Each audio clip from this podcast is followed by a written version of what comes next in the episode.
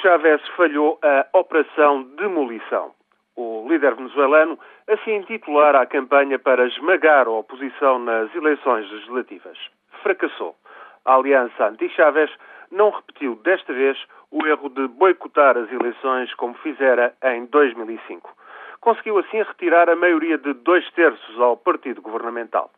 A repartição do voto não é muito clara e o sistema de círculos eleitorais favorece de forma desproporcionada as zonas rurais onde é maior o apoio ao governo. Mas a Venezuela aparece sensivelmente rachada ao meio. Um indicador claro é a votação para o Parlamento Latino-Americano, um organismo regional onde cada Estado conta com 12 representantes. Nesta votação paralela, Chávez e a oposição ficaram empatados. Note-se que até a nova Assembleia tomar posse em janeiro, Chávez tem mão livre para avançar com qualquer iniciativa legislativa. Depois, passa a estar obrigado a negociar com a oposição a legislação mais importante, as chamadas leis orgânicas.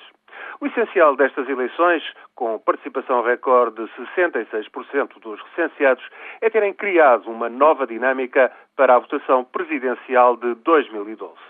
Após 11 anos no poder, o balanço de Chávez é muito negativo. A alta dos preços de petróleo permitiu avançar com subsídios para as camadas mais pobres. Este é o lado positivo. E a pobreza terá talvez diminuído uns 20%. Mesmo assim, cerca de 30% da população subsiste com pouco mais de 1 euro por dia.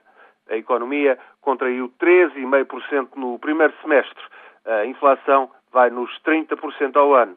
As falhas nos fornecimentos de eletricidade são constantes. O pior é ainda a violência.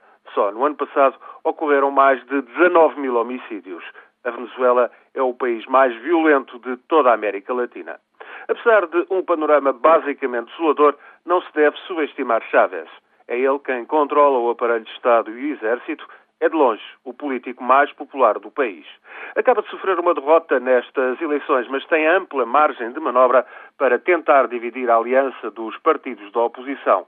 Conta ainda com o trunfo nacionalista e basta-lhe forçar o conflito com a vizinha de Colômbia para impor-se como o caudilho indiscutível. A diferença é que, a partir de janeiro, contará com uma oposição muito mais forte e representada no Parlamento.